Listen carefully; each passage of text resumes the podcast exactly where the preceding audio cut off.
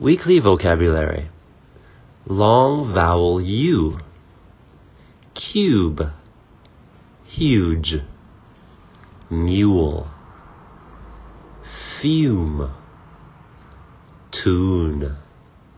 Cute. Flute. Fu- fuse.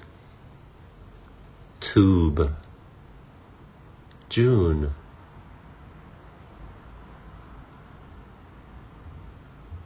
I saw a huge spider there.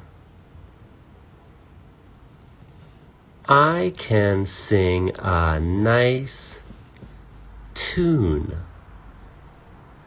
The school will end in June.